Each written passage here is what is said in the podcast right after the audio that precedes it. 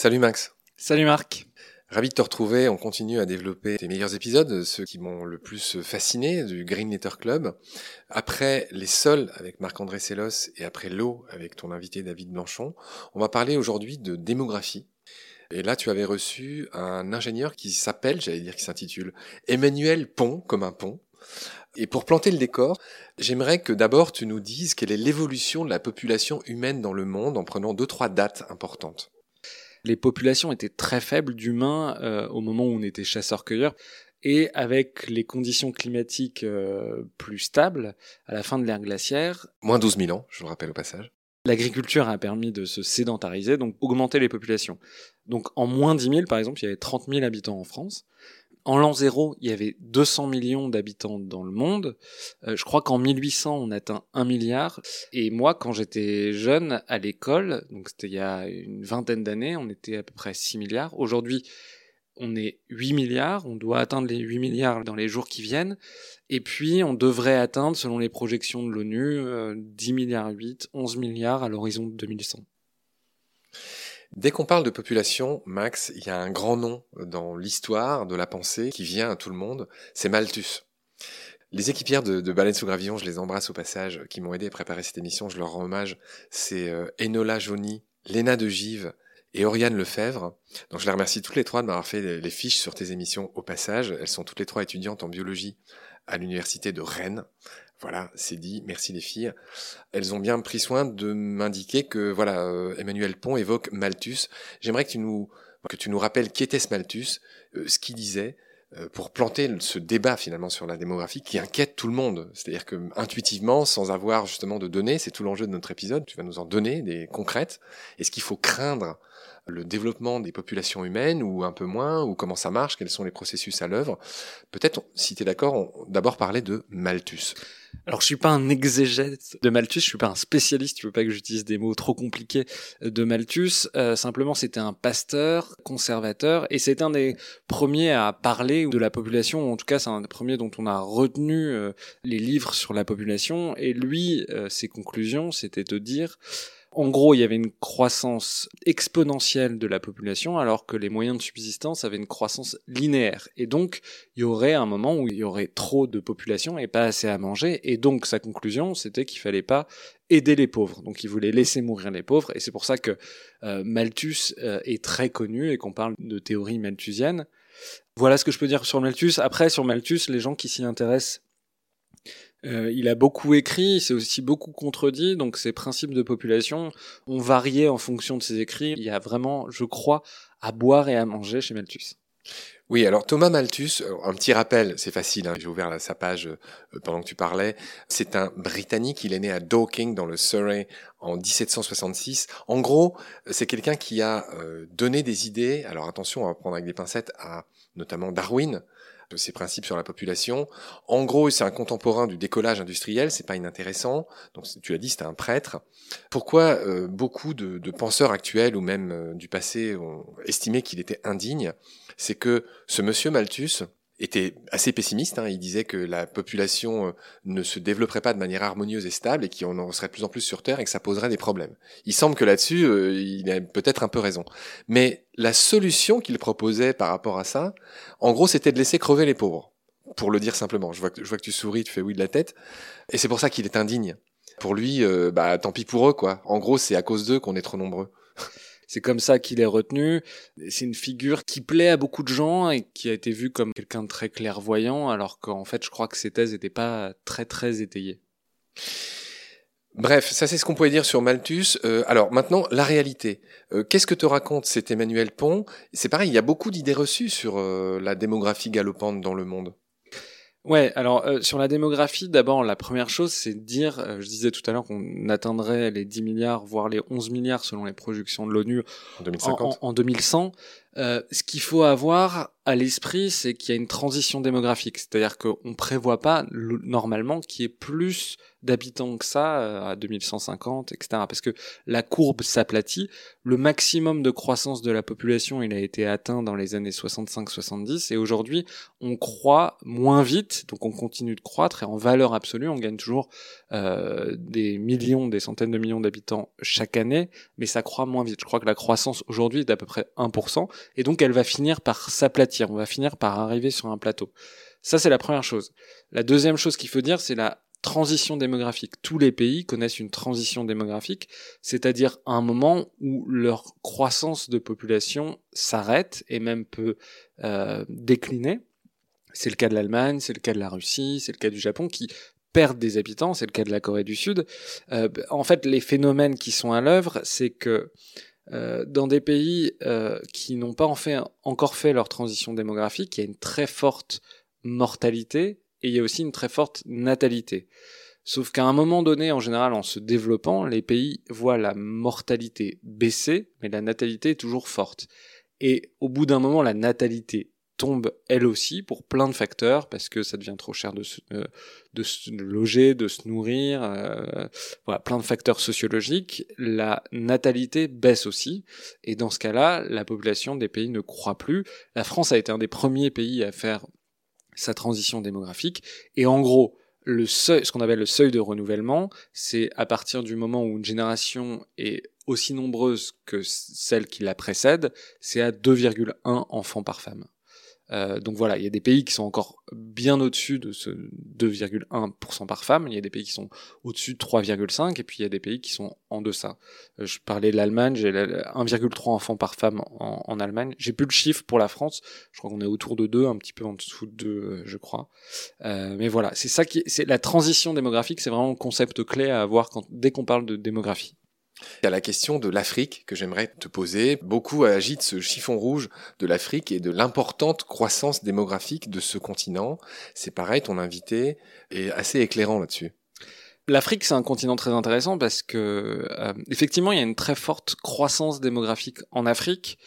Là où euh, l'invité que j'ai eu, Emmanuel Pont, est très intéressant parce que moi, c'est une question qui m'intéresse depuis des années, mais j'arrivais pas à trouver quelqu'un à interroger dessus parce que les démographes s'intéressent uniquement à la démographie et même, il y en a qui ont fait le lien avec euh, l'écologie, mais en fait, ils vont pas profondément dans le sujet, ils interrogent pas les, les facteurs euh, écologiques, comment la démographie va avoir un impact sur euh, les gaz à effet de serre, mais aussi tous les autres aspects écologiques, l'eau, la crise de biodiversité. Et Emmanuel Pont, qui est un ingénieur qui a priori n'a rien à, à, voir à faire avec ça, s'est intéressé vraiment pendant des années à ces questions, même si c'est pas du tout son boulot. Et il a fait un livre qui est vraiment très intéressant là-dessus. Qui s'appelle comment? Faut-il arrêter de faire des enfants pour sauver la planète aux éditions Payot? C'est vraiment un livre qui est très intéressant. Maintenant sur l'Afrique, y a plein de choses à dire. C'est une question qui est extrêmement instrumentalisée par la droite et par l'extrême droite en disant bah voilà on va avoir un grand remplacement. D'abord la première chose à dire sur ces migrations, quand on regarde finement les migrations liées à l'environnement et de manière générale, en général les migrations, elles se font à quelques dizaines ou quelques centaines de kilomètres. Donc il va y avoir une grande crise à un endroit, des inondations, euh, un tremblement de terre. Les gens vont euh, migrer à quelques dizaines de kilomètres en général dans les plus grandes villes. Donc ça c'est pour cadrer le débat. C'est pas ce qui se passe avec l'Ukraine là, juste pour être réaliste euh, deux secondes. Mais c'est un peu spécial l'Ukraine. Mais c'est ce que je disais sur les facteurs environnementaux. C'est vrai, sur les guerres, avec la Syrie, avec l'Ukraine, avec euh, l'Érythrée, on voit que sur les guerres, euh, en général, les gens migrent plus loin, et, et surtout, euh, plus les gens sont riches, plus ils migrent. Ce qu'on voit dans toutes les catastrophes euh, écologiques, c'est que les pauvres restent où ils sont, et les gens qui ont la capacité, les gens qui sont riches, ils arrivent à migrer. Et c'est notamment, ça a été beaucoup documenté sur la catastrophe de Katrina à la Nouvelle-Orléans, où les, les gens qui pouvaient ont fui avant l'ouragan, euh, alors que les pauvres sont restés dans la ville euh, quand il y avait des, inondations, etc. Il y a quelques pays dans le monde qui ont une très forte euh, croissance démographique. il y a dans l'Afrique intertropicale, on reviendra en détail dessus, et après, pour avoir en tête, il y a le Yémen, l'Afghanistan, la Palestine, l'Irak, le Pakistan, donc tous ces pays d'Asie, c'est là où il y a aussi une très forte croissance démographique. Et il y a plusieurs débats sur l'Afrique, il y a le débat sur les gaz à effet de serre. L'Afrique, aujourd'hui, émet 2% des gaz à effet de serre. Donc, même si elle a une croissance démographique très forte, parce que les prévisions elles sont entre 1,4 milliard aujourd'hui et 4,2 milliards en 2100, donc l'Afrique va croître très fort, mais elle va pas émettre beaucoup plus de gaz à effet de serre. je crois que le chiffre qu'on prévoit, c'est environ 8% des gaz à effet de serre mondiaux. Donc l'Afrique va avoir des problèmes surtout à gérer euh, chez, elle en interne, et là c'est vrai que c'est une des questions euh, qui est difficile à, imaginer, mais par exemple, euh, le Nigeria, qui a 206 millions d'habitants aujourd'hui. C'est le pays le plus peuplé d'Afrique, hein, au passage. Ouais, je vois pas d'autres pays qui puissent être plus peuplés. je réfléchis. Non, c'est le pays le plus peuplé d'Afrique. Aujourd'hui, 206 millions. Les prévisions disent 732 millions euh, en 2100 dans un pays qui fait à peu près 900 000 km donc ça veut dire une fois et demie la France. C'est pas si grand que ça. Imaginez euh, 732 millions d'habitants en France. Donc moi, c'est des prévisions que je n'arrive pas à croire parce que euh, il me semble que des facteurs, euh, euh voilà, sur l'eau, sur euh, la capacité à nourrir la population, ça me paraît pas crédible. Mais en tout cas, c'est les prévisions de l'ONU là-dessus.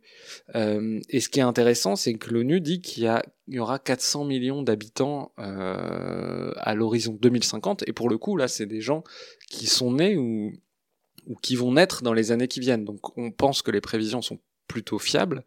Euh, et là, on voit 400 millions euh, d'habitants dans un pays euh, aussi contraint par les facteurs écologiques, en proie à, une désertification de plus en plus importante, avec des pays qui vont manquer d'eau. Enfin, personnellement, j'ai du mal à voir comment ça va pas déstabiliser les pays. voilà. Et sur toute la bande sahélienne, il y a le même phénomène de croissance très forte de la population. Bon Max, voilà ce qu'on pouvait dire sur l'Afrique. Donc euh, en gros, qui pourrait se résumer en un mot d'un film que j'adore, Calmos. T'es un peu jeune pour connaître ce film avec Jean-Pierre Mariel, mais que je te recommande au passage. Calmos, calmons-nous. Euh, Parle-nous un peu, enfin, encore une fois, nous ne faisons que répéter ce que disent nos invités dans les épisodes qu'on se consacre l'un à l'autre. Hein, on a bien sûr cette humilité. Il est évidemment question de la politique de l'enfant unique et de la stérilisation forcée. Et là, on pense tout de suite à la Chine. Ouais, il y a un débat chez les démographes pour savoir euh, à, quel point la politique de l'enfant unique a été efficace. On le sait pas trop parce que par exemple, la Thaïlande qui avait des caractéristiques proches de la Chine a eu à peu près la même euh, transition démographique au même moment. Donc on ne sait pas trop si la Chine a freiné sa population euh, par la politique de l'enfant unique ou aussi parce qu'elle a fait un, processus de transition démographique. Qu'est-ce que tu appelles transition Transition démographique, ça veut dire quoi? Bah, Transition démographique, c'est-à-dire passer euh, d'un moment où on a une croissance démographique très forte à un moment où on stagne, voire on décroît. Il faut voir qu'en Chine, la, la, politique de l'enfant unique, elle a été terrible. Euh, ce qui Emmanuel Pont note dans son livre, c'est que entre 73 et 83, il y a eu entre 2 et 21 millions de femmes stérilisées. Donc c'est vraiment des chiffres qui... Il y a probablement eu en Chine des centaines de millions de femmes stérilisées. Et il y a des, bon, on parle beaucoup de la Chine, mais il y a eu des, des États où il y a des États, par exemple en Inde, dans l'Uttar Pradesh, ils rapportent aussi qu'il y a des politiques de stérilisation massive dans des États. L'Uttar Pradesh, c'est plus de 200 millions d'habitants. En Inde, c'est un des grands États de la vallée du Gange. Ça touche le Népal au sud, quoi, en gros, voilà. Lucknow, la ville principale. Ouais, Lucknow, la ville principale, une grande ville indienne, euh, voilà, comme on peut imaginer. Tu souris parce que euh, à un moment donné de ta vie, je crois que tu as passé un an en Inde, hein, c'est ça? Ouais, pendant mes études, j'ai eu la chance d'aller un an à Delhi, et c'est vrai que du coup, on a une, aussi une vision différente de, la population. Quand on est en Inde, il n'y a pas le même rapport à la promiscuité. Euh, voilà, on a un rapport très différent avec la population quand on va en Inde. Tu parlais de ce qui se passe en Inde, en Uttar Pradesh. Ouais, donc il y a des politiques aussi de l'enfant unique en Inde, comme il y a eu en Chine. J'ai pas les détails euh, en tête exactement, mais c'est avec des sanctions financières pour les gens qui ont trop d'enfants.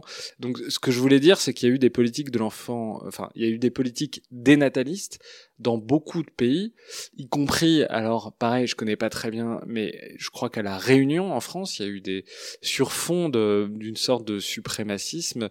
Euh, il y a eu stérilisations forcées dans, dans tout un tas de pays. Euh, Max, ton invité, il parle aussi du, lien entre la population et la nourriture. En gros, est-ce qu'on va réussir à nourrir toute la planète?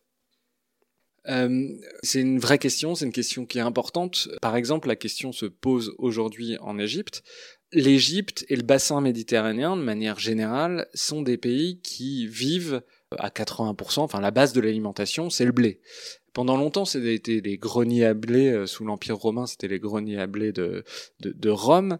Euh, et ce qui se passe, c'est que petit à petit, c'est des pays qui étaient exportateurs et qui sont devenus importateurs de blé. Et si on regarde euh, le déclenchement des printemps arabes, donc en Tunisie, au Maroc, en Algérie, en Égypte, en Syrie, le facteur de déclenchement des printemps arabes ou de la révolution et de la guerre, c'est d'abord des émeutes de la faim, parce qu'en fait, les greniers à blé qui étaient l'Ukraine, la Russie ont connu des fortes sécheresses, le prix du blé a énormément augmenté, et ces pays qui étaient devenus en quelques années importateurs de blé ont vu les cours exploser, et donc la population n'avait plus assez à manger, ne pouvait plus se payer du blé, et donc ça a fait des révoltes populaires qui ont déclenché les printemps arabes euh, dans, les années 2000. Dans les années 2000, en 2007, la révolution en Égypte et ça a été un des principaux facteurs de la guerre en, Syrie.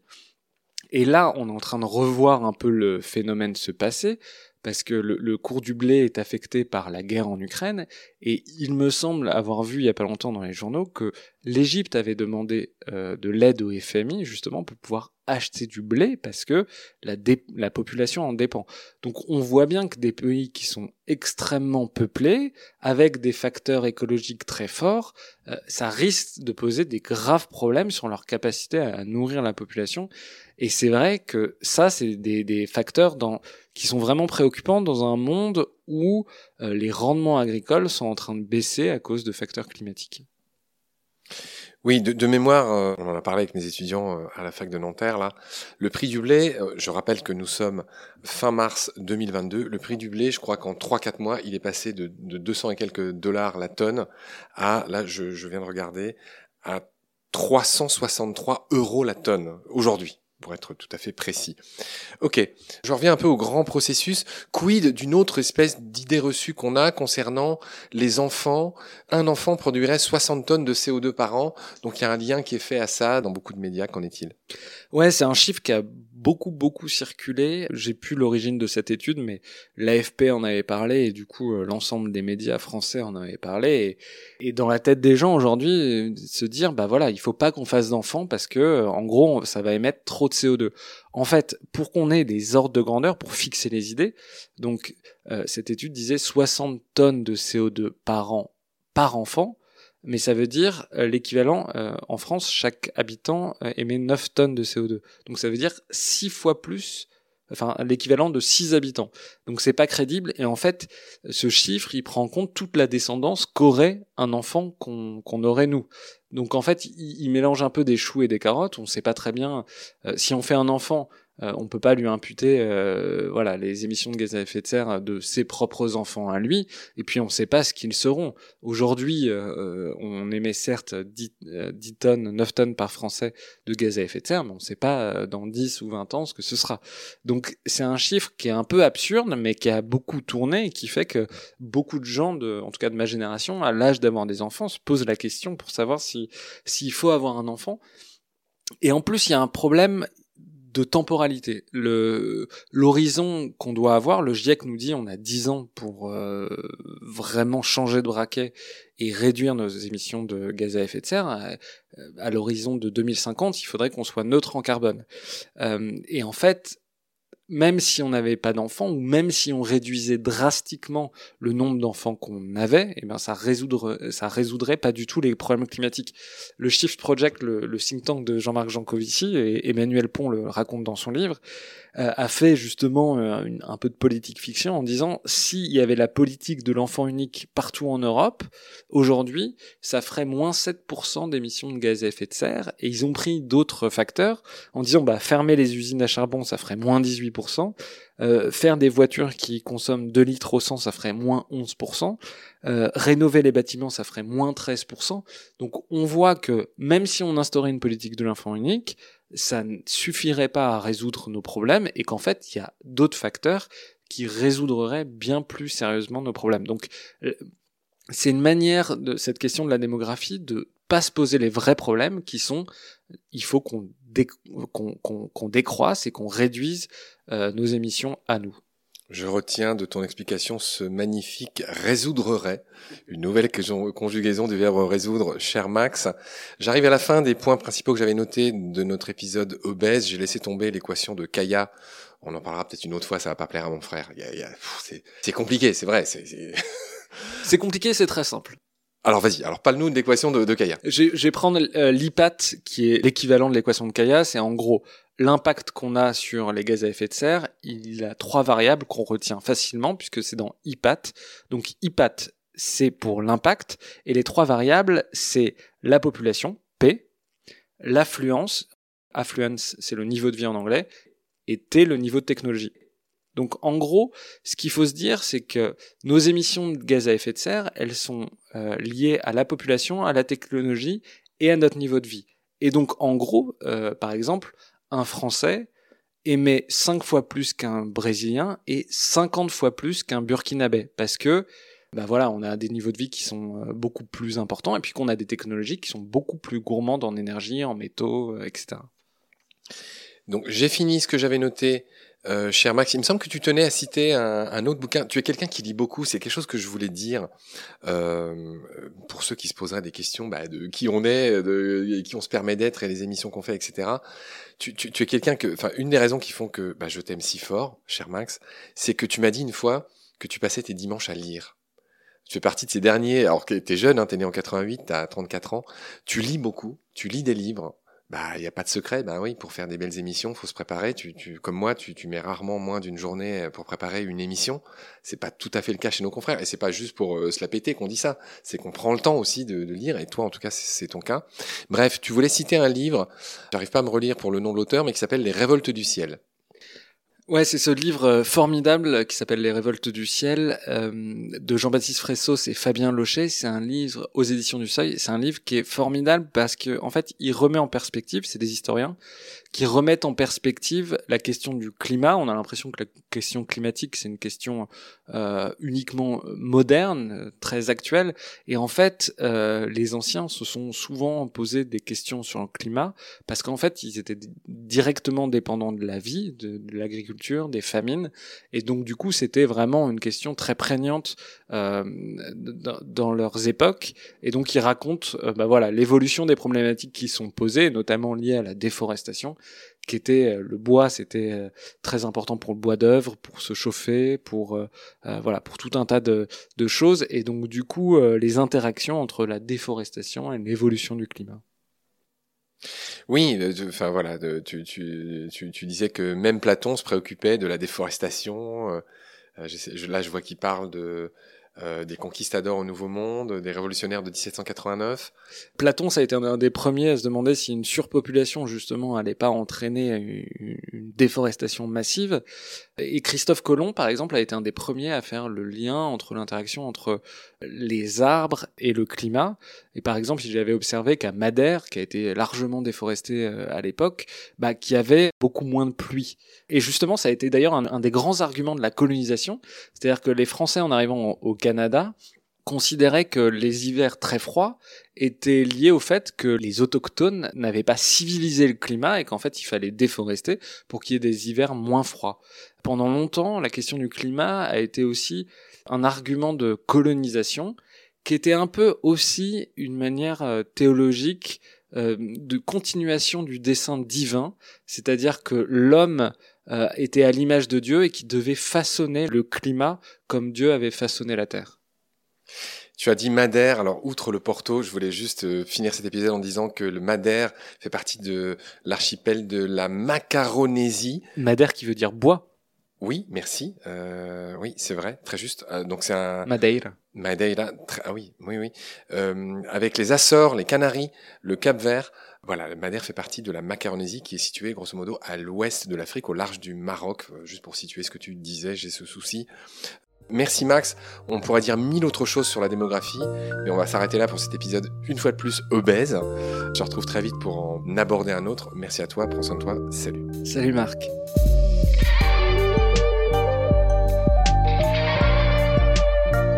C'est la fin de cet épisode. Merci de l'avoir suivi. Pour continuer, nous avons besoin de votre soutien. Vous pouvez vous abonner à nos podcasts, partager les liens. devenir adhérent de l'association BSG ou encore faire un don sur Helloasso ou sur Tipeee. Grand merci par avance. Je remercie tous mes équipiers pour leur aide précieuse. Je vous retrouve bientôt pour de nouveaux épisodes.